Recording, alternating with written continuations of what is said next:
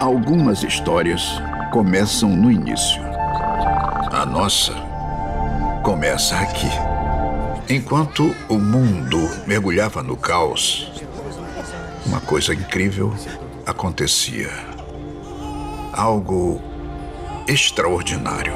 Não era possível saber o que veio primeiro: o vírus ou os híbridos. E essa questão se tornaria o maior mistério da nossa existência. Essa é a história de um garotinho muito especial. Um menino chamado Gus.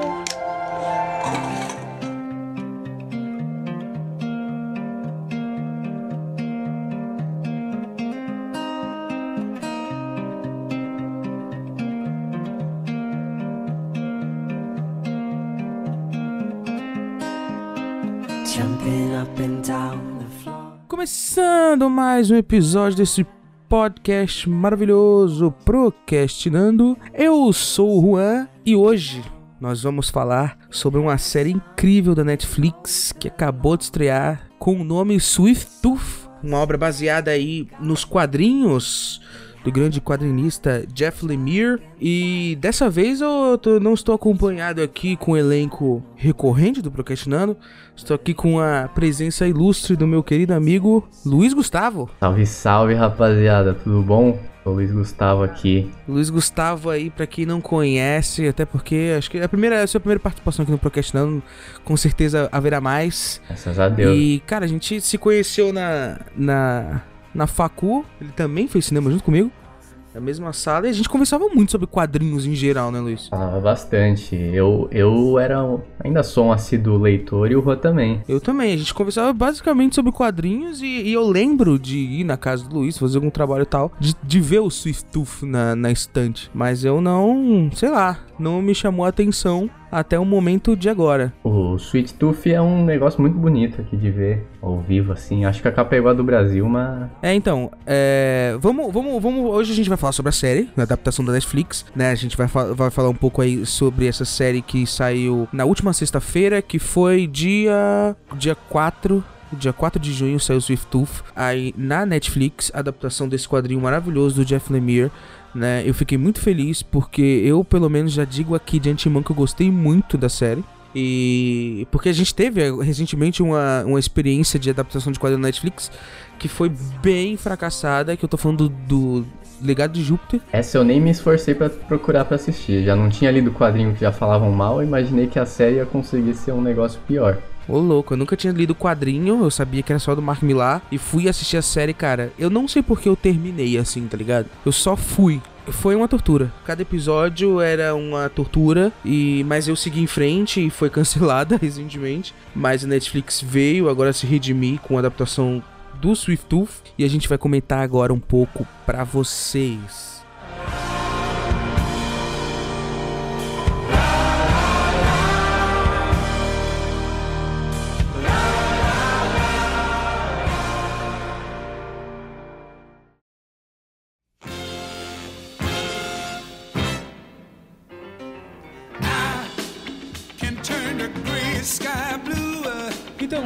Vamos lá, ser aí. A gente conversava muito sobre o quadrinho. Você já me contou sobre o Swift Tooth, mas eu não tinha interesse, mano. Não sei porquê de, de ler. Eu acho que por causa do traço do Jeff Lemire. Porque, pelo menos no Swift Tooth, eu nunca tinha. Eu não lembro de ler alguma coisa do, do Jeff Lemire. Não lembro mesmo.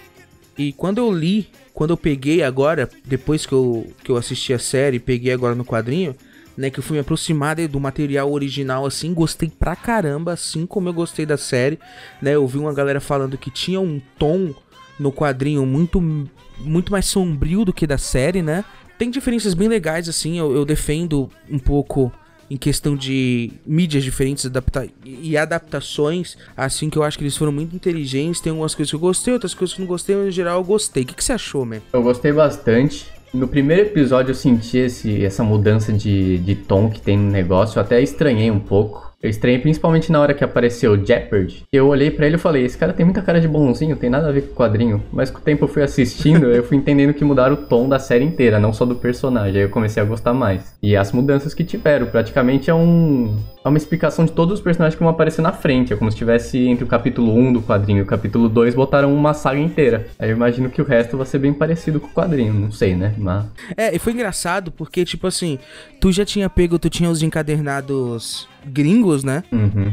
E eu, se não me engano, saiu aqui também na, no É, Brasil. tinha saído em um formato um pouco menor. Eu até tenho o primeiro volume que eu Capa achei perdido. e tal, é, né? eu tenho o primeiro volume que eu achei perdido numa banca e nunca mais achei o resto e eu tive que apelar pro gringo. A Panini agora não, não- Ela não, lógico, ela nunca ouviu falar do Procrastinando. Mas quem sabe um dia, vamos sonhar. Mas ela lançou há pouco tempo aí, eu acho que já pra aproveitar o hype da, da série, ela lançou esse encadernado do formato que nem tu tem o gringo, né? Aí eu peguei e tem das edições. Nesse primeiro encadernado até agora tem das edições 1 a 12. É igualzinho, igualzinho.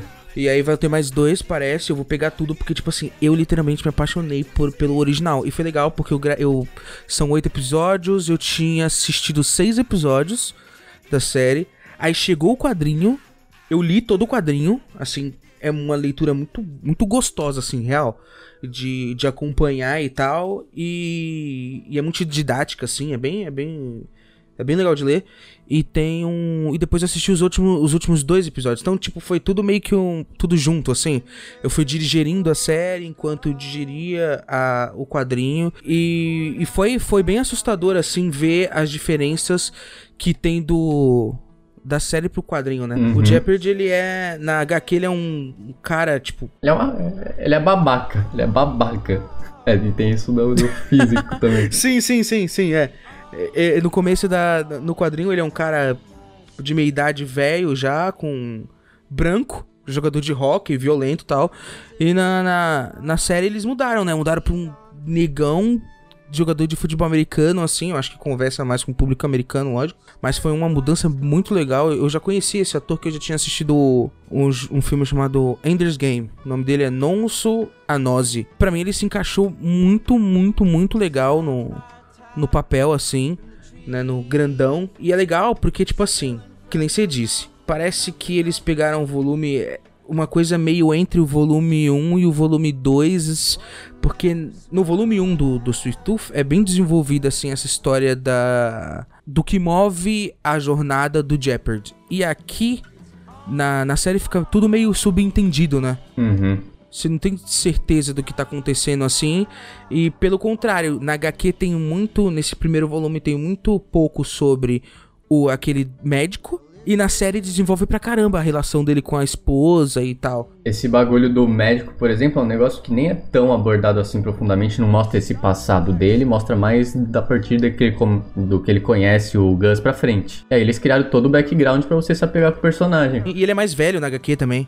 Ele já tá junto ali com, com, com Abbott e tal. É bem passado por cima sobre a morte da esposa dele e da filha dele. Só tem, tipo, um quadro mostrando ele enterrando elas e tal. E, e na HQ, tipo, eles desenvolveram pra caramba a história Ah, dele. na série, série. Tem até uma sociedade que ele vive ali, né? É, tem, tem a cidade esquisita dele lá que mata todo mundo que pega a doença pra não ter doença. É, e é bizarro, cara. Os caras, tipo, queima a casa do maluco, prende o maluco com papel filme, envelopa o cara todinho e queima a casa Mete do cara. fogo. E na, na HQ não, na HQ ele parece mais um psiquiatra, assim, né? Eu tava achando esquisito todo esse negócio de ter a história do médico, ter um- a, a ursa lá que também não existe. Só que aí dá pra entender que é pra desenvolver melhor o que vier depois, né? Exato, porque, tipo assim, a série ela meio que se divide em três núcleos, assim, né?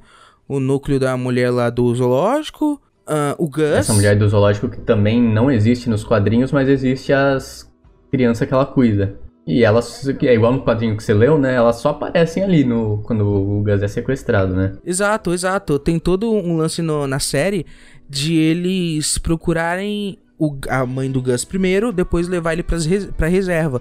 No quadrinho, no quadrinho. O, o Jeopardy tá levando ele pra reserva, falando, "Não, a gente vai pra reserva tal, você vai ficar, vai ser bem cuidado lá. E não existe reserva, existe só a galera do, do Abbott. E ele é jogado lá, tipo, literalmente num canil junto com as outras crianças. E na série não, na série essa mulher, que ela é a mãe da, da, da Wendy, que é a porquinha, né?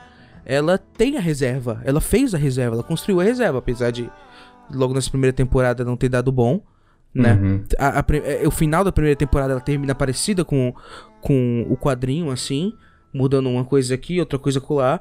Mas é interessante, uma parada que só fica no imaginário da- das, das pessoas que leram o quadrinho, tipo, e se existisse essa reserva, como ela seria? E a série ela mostra o que seria reserva, como que funciona e tal. E eu achei uma adaptação bem legal, assim, mostrar mesmo. Que a gente sabe que pra a série se sustentar, ela tem que ter vários personagens com que a gente se conecte, que não fique maçante, né? Então ele tem a criação é, desse, dessa coisa da ursa, da, dessa psicóloga de casais que se isola e faz aí a reserva e tal. E esse negócio da ursa aí, que a gente acabou de comentar, ela era do grupo lá de fanático e no quadrinho os fanáticos são só uns caras que atacam os outros, não tem nada pra ser desenvolvido. A un... Talvez a única coisa que é semelhante ali é o fato deles usarem, As roupas lá que é meio animalesco, sei lá. tipo, crânio de animal como máscara, né? Uhum. Eles parecem até no quadrinho, parece meio que uns aborígenes, assim, uma galera meio. É, parece um Meio- meio, meio índio. Indígena. É. né? E aqui não, aqui já é totalmente desenvolvido, só feito por jovens, eles odeiam adultos, tem todo um, um episódio. É, tem toda um- uma coisa meio tecnológica que eles vão lá e ficam jogando VR e tal. Tem um código, tem essa menina ursa que é a líder lá, respeitadona, e depois ela é traída e tal. Eu achei bem maneiro assim. E ela se junta ao Gus ali e é, é bem legal porque a gente até agora não falou do Gus. O Gus é o protagonista, o Gus é o garoto servo. Swift é um, um, um termo pros americanos? Eu não sei, mas o que deu a entender é que porque ele gosta de comer doce, começaram a chamar ele de bico doce. É o que dá a No entender quadrinho tanto é no traduzido quadrinho como quanto... bico doce e no- na série também, na dublagem e na legenda. É bico doce. É, e o que dá a entender é porque o Shepard viu ele comendo chocolate e é isso. Né? No quadrinho tem muito esse negócio de darem um chocolate pro Gus, né? Ele tem essa. pra ele ficar mais aberto a. Tem essa pira aí com, com chocolate em si. Na série é mais doce em geral, né? Que tem a parte que dá um minhoca cítrica pra ele, ele fica em choque lá também. É, eu questionei esse negócio de termo americano, porque eu lembro que no último episódio, quando aparece lá, entre aspas, a mãe do Gus, ela tá lá na casa dela com, entre aspas, o pai do Gus.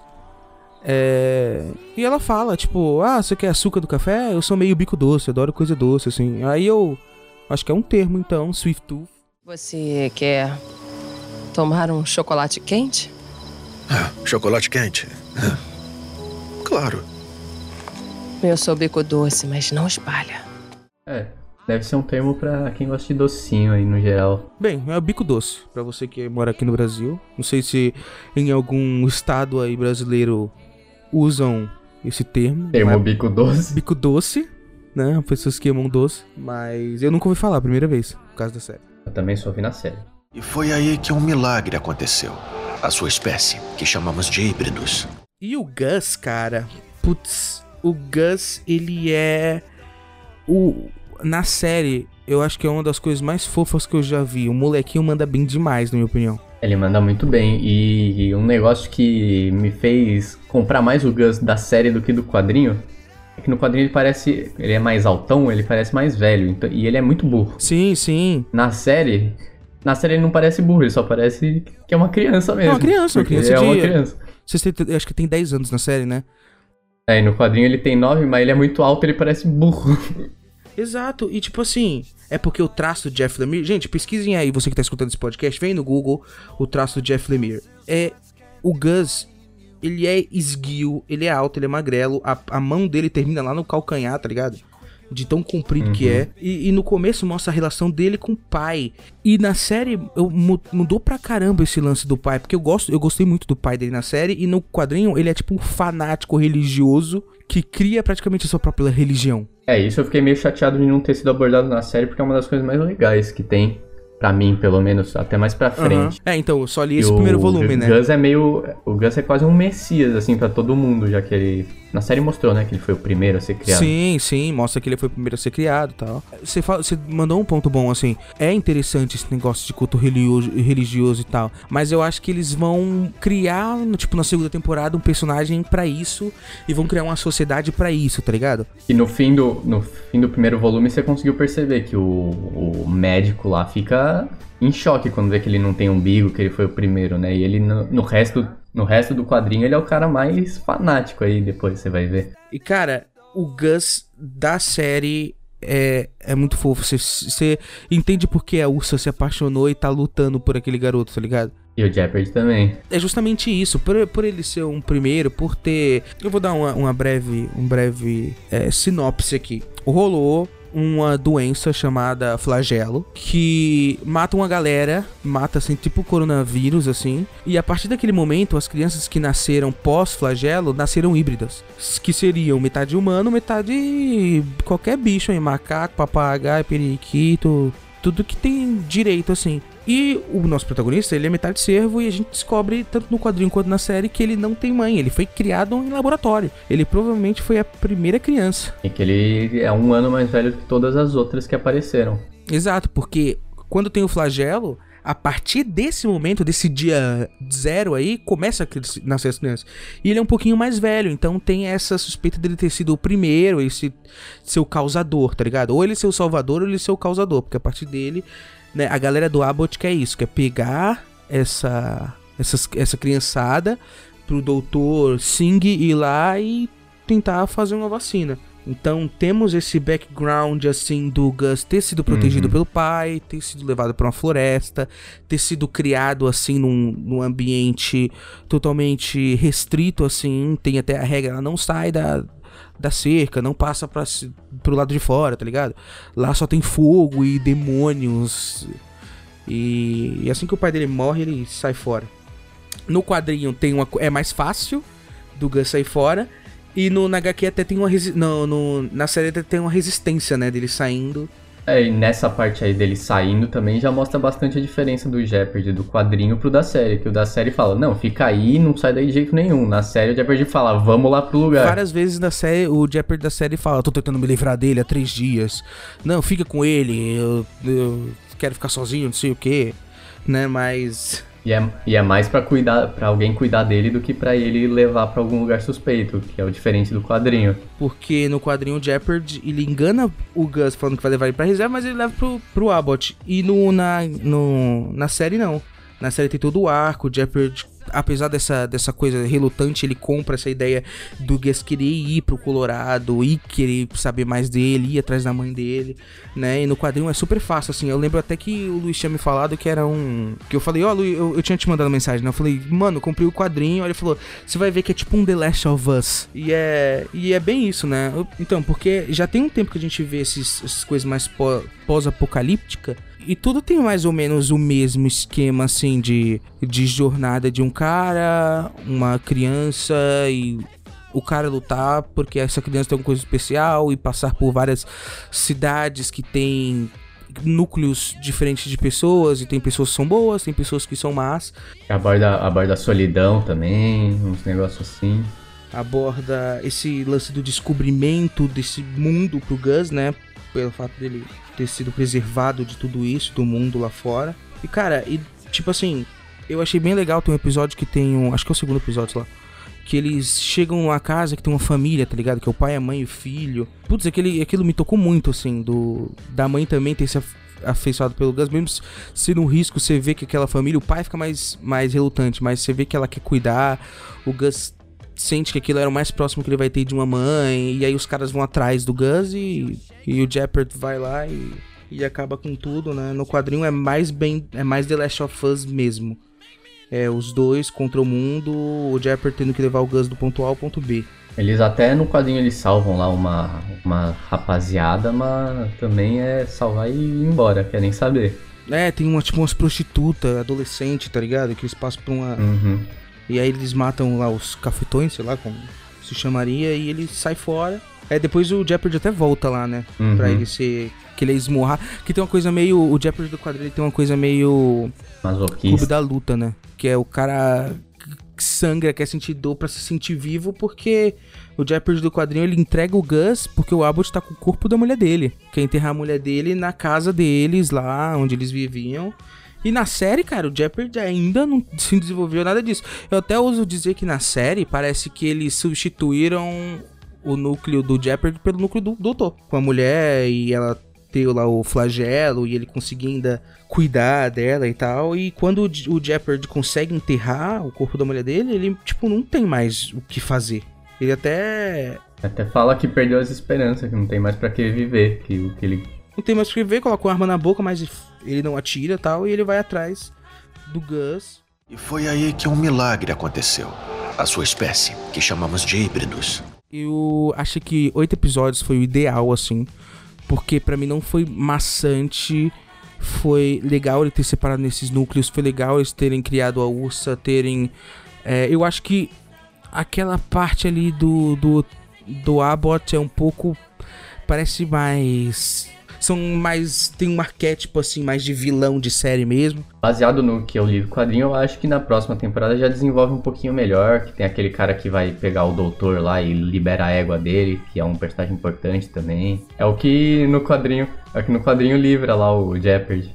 E é, cara, e é muito louco, falando nesse, nesse personagem, assim, ele tá bem parecido assim com o da série, com o do quadrinho, mas é legal falar sobre as crianças, mano. Porque, como eu disse, o que talvez tenha me distanciado da, da obra original do Jeff Lemire no começo foi o traço. Depois eu acabei me acostumando e agora eu acho que eu gosto, assim, do traço do Jeff Lemire. Mas, cara, o design que ele encontra para as crianças é bizarro. Ele, ele pesa a mão nas crianças, é, é, horroroso. O moleque que é uma morsa, sei lá se é uma morsa. Na o série... Bob, mano, na série ele é tipo o Baby Yoda, tá ligado? Na série ele é fofinho, no quadrinho é um bagulho Nossa, horroroso. no quadrinho é uma sacanagem. Desenhou com a, com a bunda do Jeff Lemire aqui. E tem a Wendy, que é a porquinha, né? Que também muda bastante assim. Parece que tem um arco aí relacionado a ela com a ursa. É, pela série parece que elas, parece que elas eram da mesma família, um bagulho assim, né? São irmãs, são irmãs. E no quadrinho, até então, não tem isso, né? Porque, né, apesar no quadrinho, nem Nilson. E, e, é bem legal no último episódio porque o, o Gus acaba terminando igual no primeiro volume do quadrinho. Ele vai lá pra, pro Abbott e é bem parecido com, com o quadrinho. Ele abraçando né, os amiguinhos. A principal diferença desse final de temporada aí dos quadrinhos é basicamente onde o Jeopardy tá, né? O porquê do Jeopardy tá onde ele tá.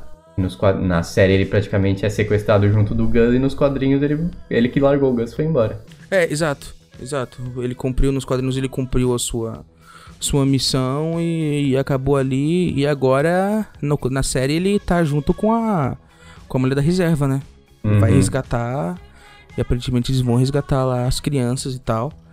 E, a, cara, a série como um todo, eu fiquei muito feliz por eles terem mudado, terem mudado o tom, assim, né? Porque é uma coisa muito mais colorida, muito mais esperançosa.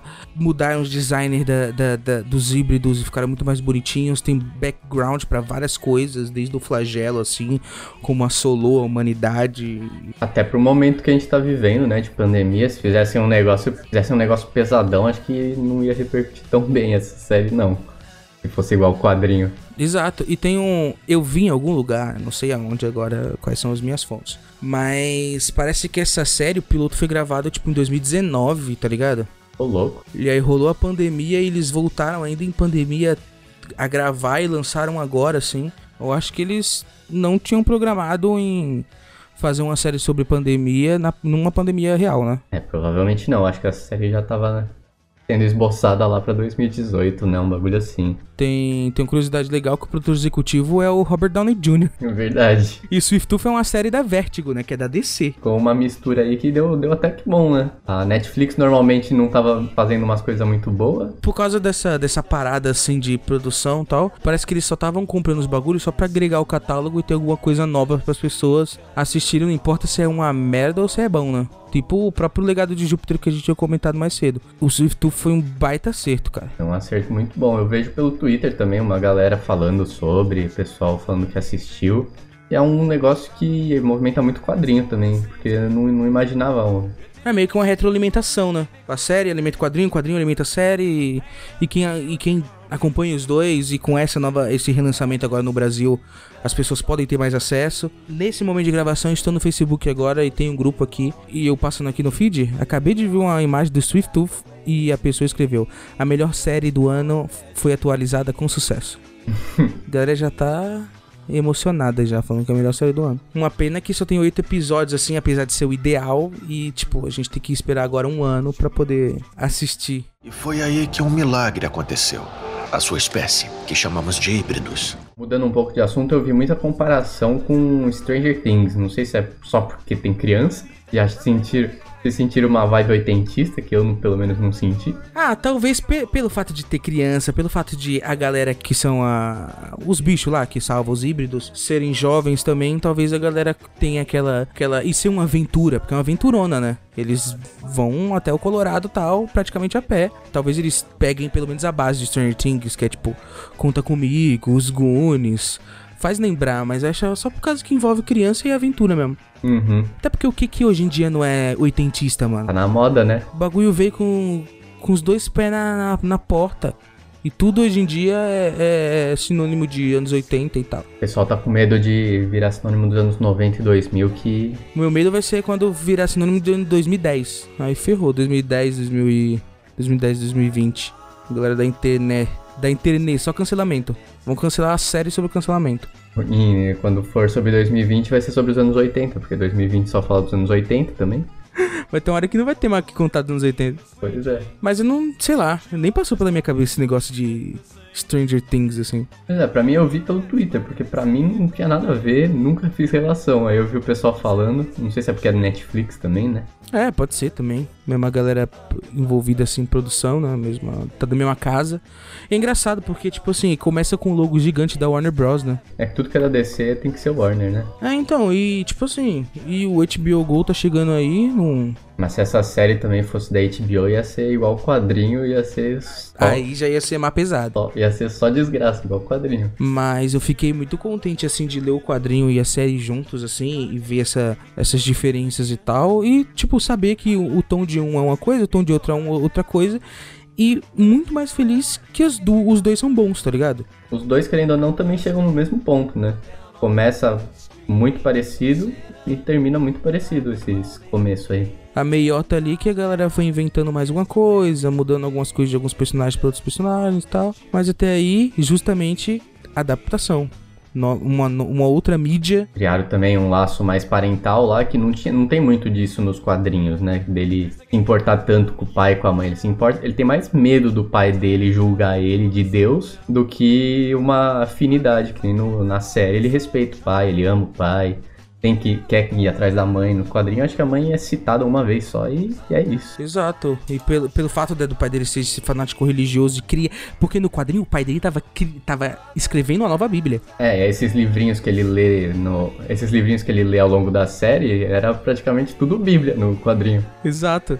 E tipo, muito louco isso. E aqui na, na série, não, na série não tem nem disso do pai dele. Desenvolve ali mais um pouco do pai dele. A gente viu que ele é um cara bacana. E uma coisa que eu fui pesquisar depois é que o ator que faz o pai dele chama Will Forte. E ele é um comediante lá fora.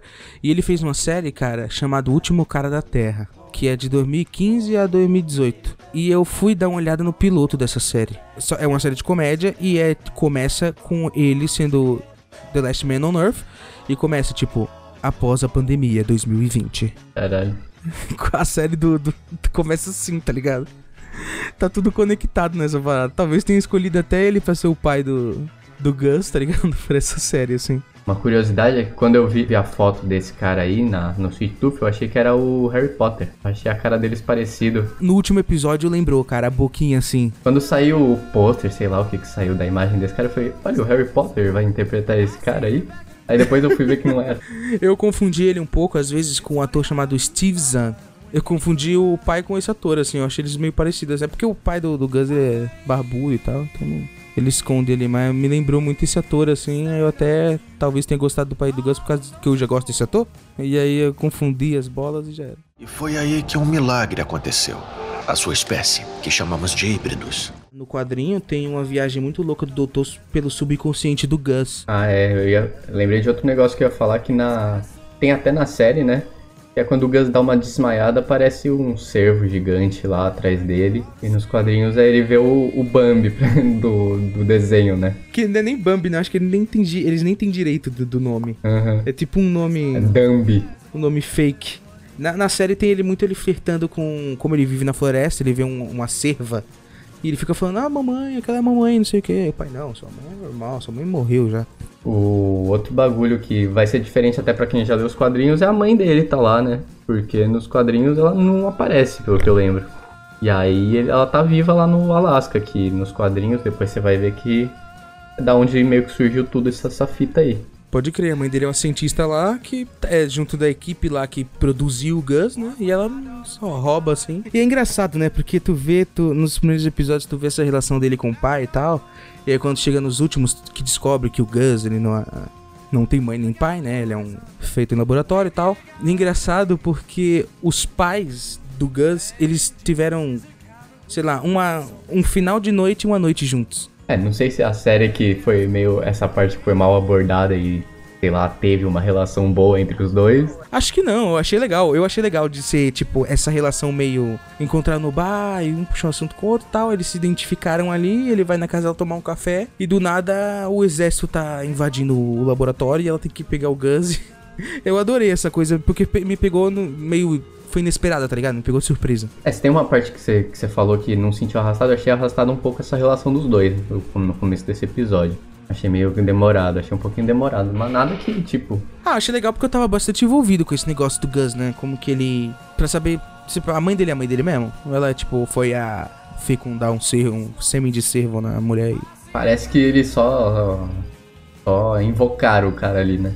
Não dá pra saber como. É, na, eu acho, no quadrinho eu acho mais chocante, assim, quando descobre que ele é um bebê de proveito, assim. Que mostra, tipo, ele não tem umbigo, tá ligado? E ali não, ali é mais, tem umas, um uns papéis e tal, eles encontram lá a casa da mãe dele. Tem aquela, tem aquela mulher lá que guarda os segredos porque é muito amiga. Eu, no quadrinho eu gostei mais dessa revelação, assim, acho que foi mais impactante. Mas também tá aberto. O bom, o saldo geral, assim, da série é que ela é boa. É bem boa. Ela E tirou é bonita também, né? Gosto. E é bonita, bonita pra caramba. E ela tirou esse gosto amargo, assim, da. Que eu tinha assistido o Legado de Júpiter. Então. Eu acho que eu não via coisa da Netflix assim, sem ser documentário fazia tempo, mano. E foi uma boa. eu não lembro o que, que saiu da Netflix esse tempo. Eu tenho falhado muito nos filmes originais, assim. Eu tenho assistido muito pouco, mas algumas, algumas poucas séries eu. Eu não vi nem a Love, Death and Robots, que eu gostei pra caralho da primeira, eu não vi a segunda ainda. A segunda eu já assisti. Quando eu acordei, eu já meti pra assistir. E é tipo oito episódios também, muito curto. Uhum. Mas foi uma boa volta aí da Netflix depois de Legado de Júpiter. Espero que ela continue metendo esses trabalhinhos muito bons aí, igual Sweet Tooth. Tomara, tomara. Então, concordamos aqui que a série é boa, que o quadrinho é bom. Então, tipo, você que tem essa oportunidade aí, dá uma olhada lá na série. Oito episódios, passa super rápido, assim. É, E o quadrinho do Jeff Lemire, eu já, já quero procurar outros materiais do Jeff Lemire pra ler, porque eu gostei da, da maneira, da narrativa que ele desenvolve, assim, na obra dele. Vamos ver. Ele manda muito bem nos quadrinhos. Eu já li o Condado de Essex e o Soldador Subaquático. O Soldador Subaquático é um dos que eu mais gosto dele, mano. É assim, excelente. O Jeff Lemire tem que ser o próximo Mark. Mark como que é o nome do cara? Fez o legado de Mark? Millar? É, tem que ser o próximo Mark Millar. Vender tudo dele pra alguma empresa e fazer série de tudo, porque é tudo muito bom, mano. Em vez da Netflix investir no Mila World, por que não, não investe no Lemire World? É, Jeff Lemire é praticamente, tipo, tudo que ele faz é bem cinematográfico e é muito bom. O Mark Millar é muito cinematográfico, uma maioria é meio mais ou menos. O que é bom é que Cass Guerra Civil, talvez? É, e as coisas que ele fez pra Marvel, que é o Guerra Civil, o, o do Hulk lá, e o. qual que é o nome? Kingsman. É o que tem de bom. O resto, Kingsman, nossa. o resto assim, não dá nem pra tentar ler. Então tá aí, acho que podemos finalizar esse episódio aqui de Swift Tooth, de Jeff Lemire, série maneiríssima da Netflix aí, disponível pra todo mundo assistir. E antes de terminarmos, Luiz, antes de, nos despedirmos aqui, tá na hora de você fazer o seu jabá, meu irmão. Então, pessoal, eu tô fazendo live na Twitch, eu com os meus amigos, twitch.tv barra esquadrão default. Se tu tem Amazon Prime, dá, conecta sua conta a, da Twitch com a da Amazon e solta um sub lá que ajuda a gente muito. Se não puder soltar o sub também, segue nós que também ajuda. Posto baboseira no Twitter e posto foto no Instagram.